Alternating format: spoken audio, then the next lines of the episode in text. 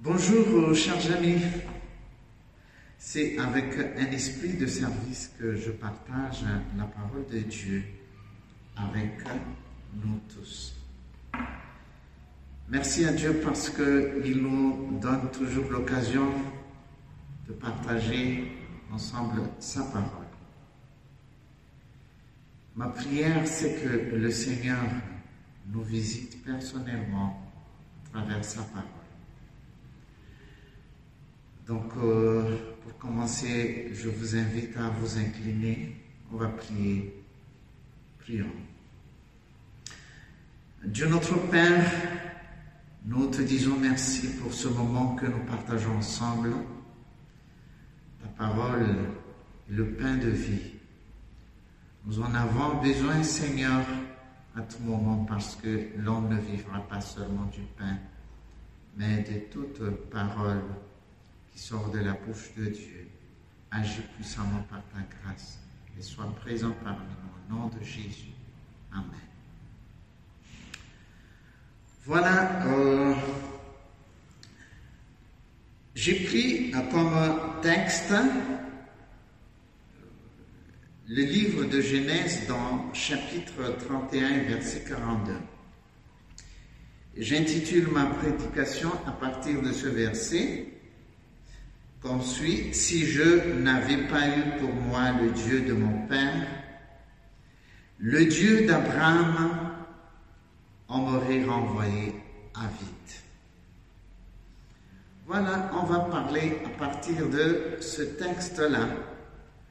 Mais avant d'aller plus loin, j'aimerais bien vous inviter de retenir les trois points suivants qui est vraiment très important. Le premier point, le monde est méchant. Deuxième, la souffrance est incontournable pour nous les chrétiens pour être productifs. Et troisième, nous devons travailler, le servir dans la joie même, dans la souffrance, ou dans l'injustice. Dieu reste le seul juge. Il va prononcer son jugement. Voilà les trois points que je voudrais souligner avant tout.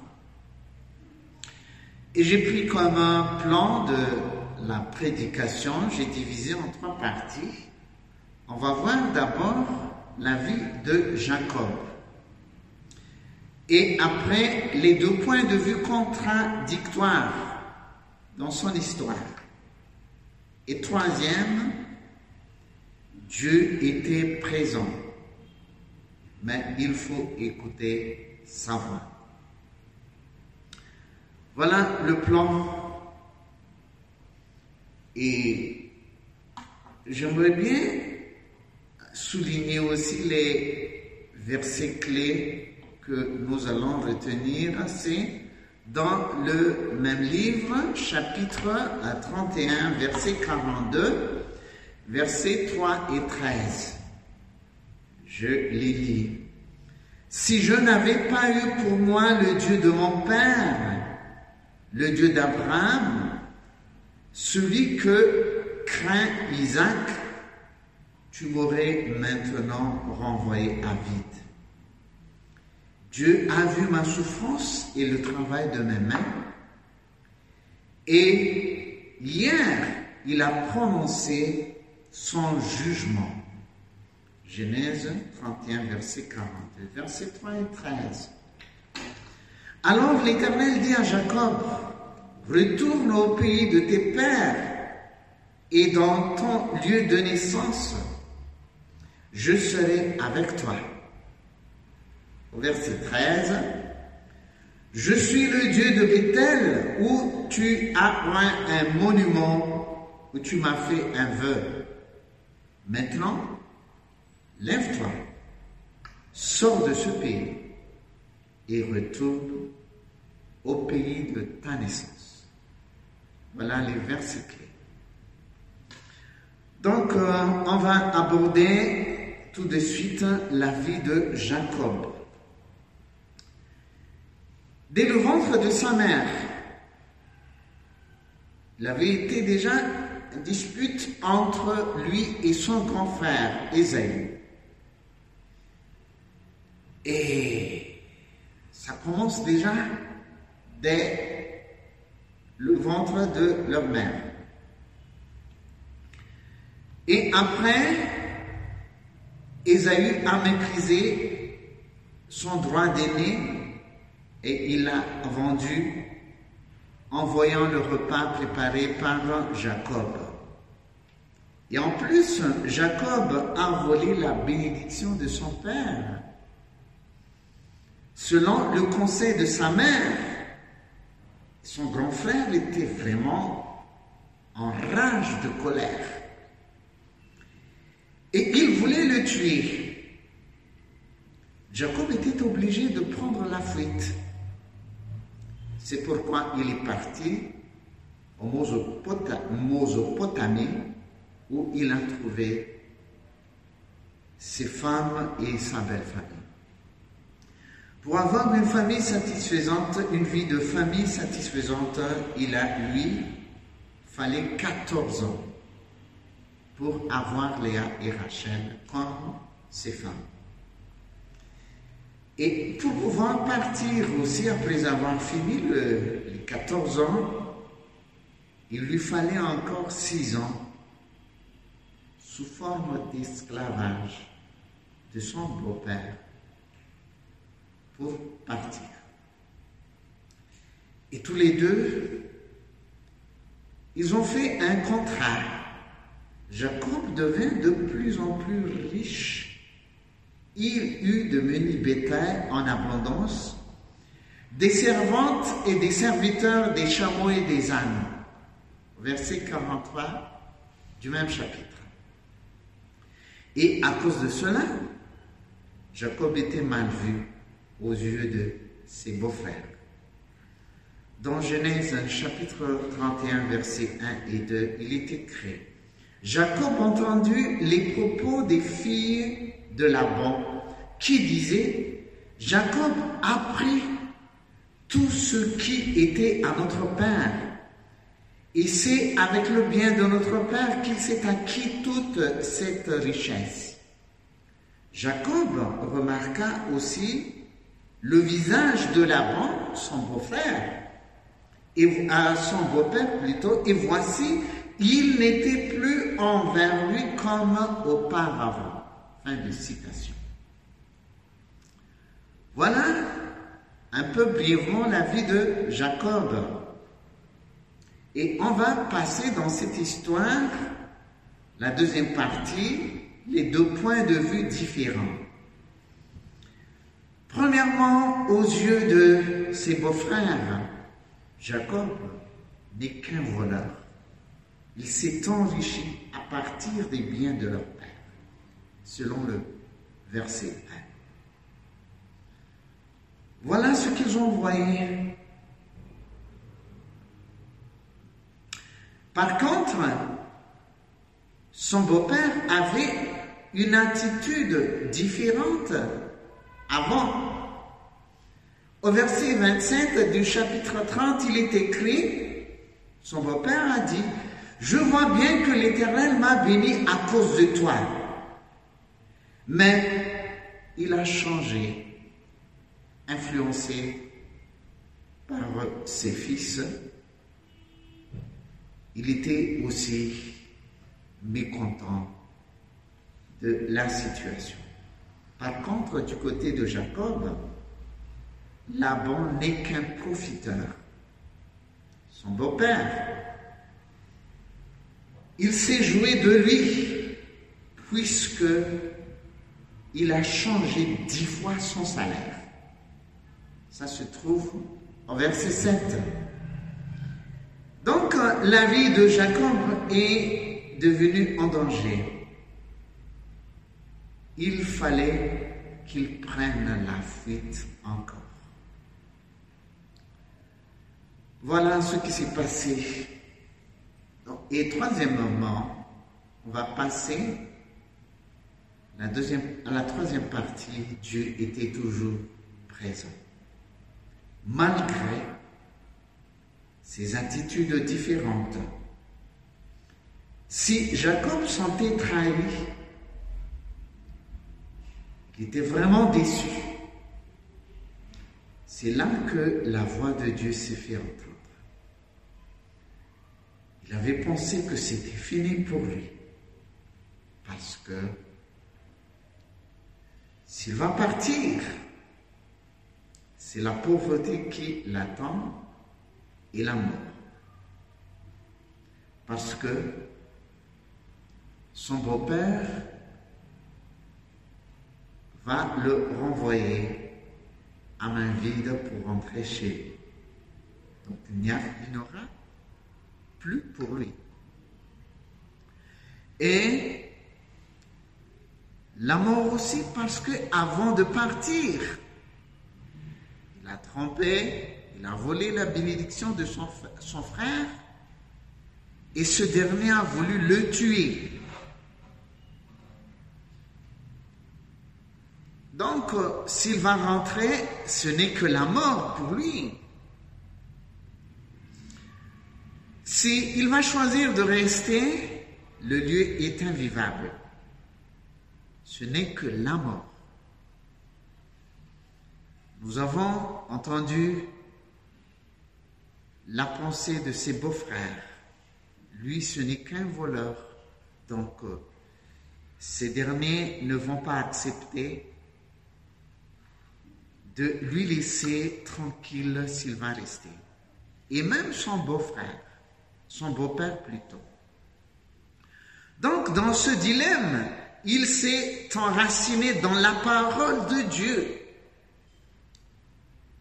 C'est le thème de l'Église. La voix de Dieu se fait entendre dans cette circonstance. Il a dit à Jacob, lève-toi, sors de ce pays et retourne au pays de ta naissance. Je serai avec toi. Selon le verset 3 et 13. Voilà, et après avoir entendu le jugement, le décret de Dieu, Jésus était, Jacob était encouragé. Il a dit, si je n'avais pas eu pour moi le Dieu de mon Père, le Dieu d'Abraham, tu m'aurais maintenant renvoyé à vide. Dieu a vu ma souffrance et le travail de mes mains. Quel soulagement. Il a encore. Et hier, il a prononcé son jugement. Heureusement, il a écouté la voix de Dieu, le jugement de Dieu. C'était difficile pour lui, hein, de vivre à cet instant. C'était vraiment une déception totale pour lui. On ne peut plus continuer à vivre dans telle situation. Donc, pour nous maintenant, pendant ce camp de confinement, peut-être on pense que on ne peut plus continuer à vivre. Comme Dieu a dit à Jacob, il a dit, lève-toi, sors de ce pays, retourne au pays de ta naissance, je serai avec toi. J'aimerais bien retenir ces, ces euh, quatre paroles. Lève-toi, sors de ce pays, retourne au pays de ta naissance, je serai avec toi. Peut-être tu vis dans un monde invivable en ce moment précis. Et tu dis même, ça ne marchera plus. Tout est foutu. Rien ne va plus. Ma famille, dans le côté de mon travail, mon entreprise, ça va tomber à l'eau.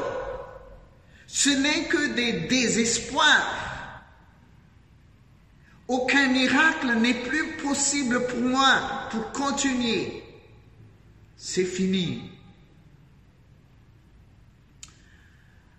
Écoute, Jésus même a enseigné dans Matthieu chapitre 5, Heureux ceux qui sont pauvres en esprit, car le royaume de Dieu est à eux. Heureux ceux qui sont affligés, parce que ils seront consolés. C'est en ce moment que Dieu parle, pour moi, pour toi. Écoute la voix de Dieu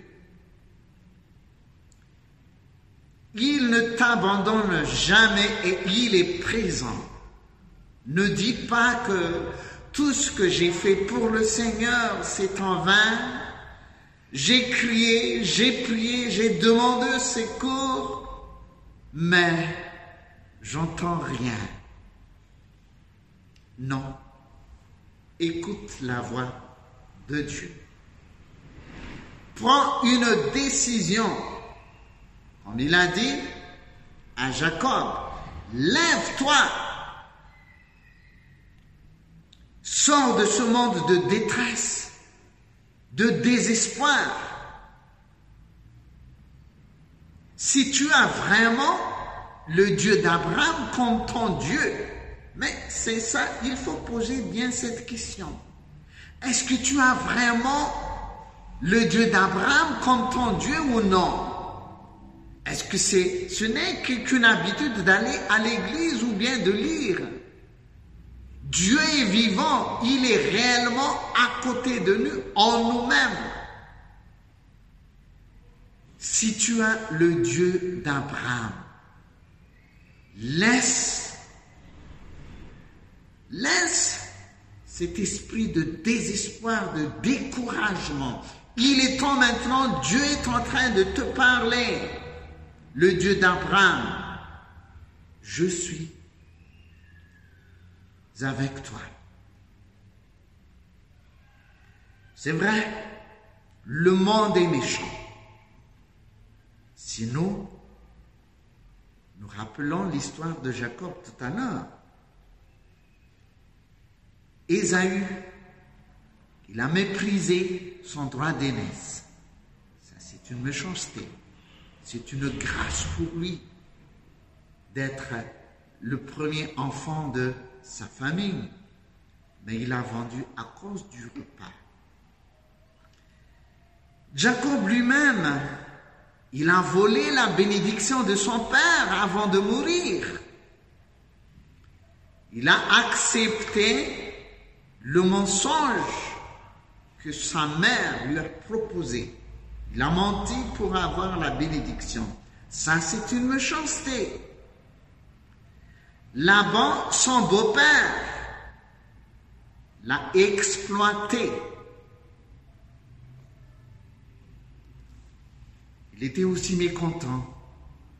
Il n'a pas supporté de voir que son beau-fils, Jacob, s'est enrichi. La jalousie c'est une méchanceté.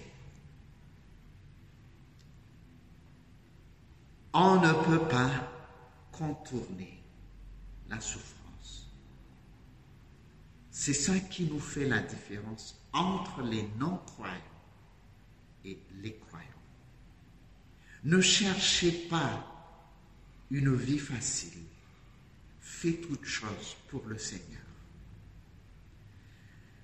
Ne baissez pas les bras. Si tu as envie de servir le Seigneur de, le fond de, par le fond de ton cœur, au fond de ton cœur, avance toujours. Peut-être tu donnes tes biens pour le Seigneur. Ne te décourage pas. La souffrance est incontournable. Le Seigneur a traversé, il a marché aussi à travers cela. J'aimerais bien revenir sur les quatre mots tout à l'heure. Lève-toi, qu'est-ce que cela veut dire? Prends une décision. Sors de ce pays. Sors de ce monde de détresse, de désespoir. Ton Dieu est là, il est présent. Ne te décourage pas, avance, continue, continue à marcher. Troisième, retourne au pays de ta naissance, c'est-à-dire là où tu es. Tu as accepté Jésus comme ton Seigneur. Il était cloué à cause de toi. Il a accepté de souffrir, il a accepté de verser son sang et de donner sa vie. C'est ça la source de notre force, la base de notre foi. Jésus était mort à cause de mon péché, à cause de tes péchés. Retourne au pays de ta naissance. La croix de Jésus, il a souffert il a porté tous nos péchés. N'accepte plus l'accusation du diable. Tu ne cesses pas de t'accuser à côté de Dieu pour dire, pour étaler tous les mal que tu as fait. Retourne au pays de ta naissance. L'humilité, le changement de vie laisser la place de direction de ta vie pour lui. Il est présent. C'est en ce moment qu'il a dit, je serai avec toi. Dieu est toujours avec toi. Rejouis-toi. Ne te décourage pas. Ne crains point. Tout est entre les mains de ton Dieu, le Dieu d'Abraham. Il a prononcé son jugement. Le diable est condamné. C'est écrit dans la Bible. Il n'y a plus de, aucun jugement pour ceux qui croient en Jésus. Vous voyez la souffrance de Jacob au verset 38 du même chapitre, il est écrit, voilà 20 ans que j'ai passé chez toi. Tes brebis et tes chèvres n'ont point avorté et je n'ai point mangé les béliers de ton troupeau. Je n'étais point rapporté des bêtes déchirées. J'en ai payé les dommages. Tu me demandais ce qu'on me volait des jours et ce qu'on me volait des nuits. La chaleur m'est dévorée pendant les jours et l'effroi pendant la nuit. Et le sommeil me fuyait de mes yeux. C'est ce qu'il a vécu. Voilà 20 ans que j'ai passé dans ta maison. Je t'ai servi 14 ans pour les deux filles et 6 ans pour ton troupeau. Et tu as changé dix fois mon salaire tu ne dépasses pas la circonstance dans laquelle Jacob vivait. Donc, rassure-toi. Soyez rassurés. Jésus ne t'abandonne pas. Le Dieu d'Abraham, il est présent. Lève-toi. Sors de ce pays. Retourne au pays de ta naissance. Je serai Dieu notre Père, merci pour ta parole. C'est toi qui parles, mais non pas moi et tous ceux qui te croient. Tu vas agir dans ta vie. Tu es le Dieu d'Abraham qui reste fidèle. Seigneur, que tu pardonnes tous ceux qui se repentent et que tu relèves tous ceux qui sont découragés. que la gloire soit à toi. Au nom de Jésus.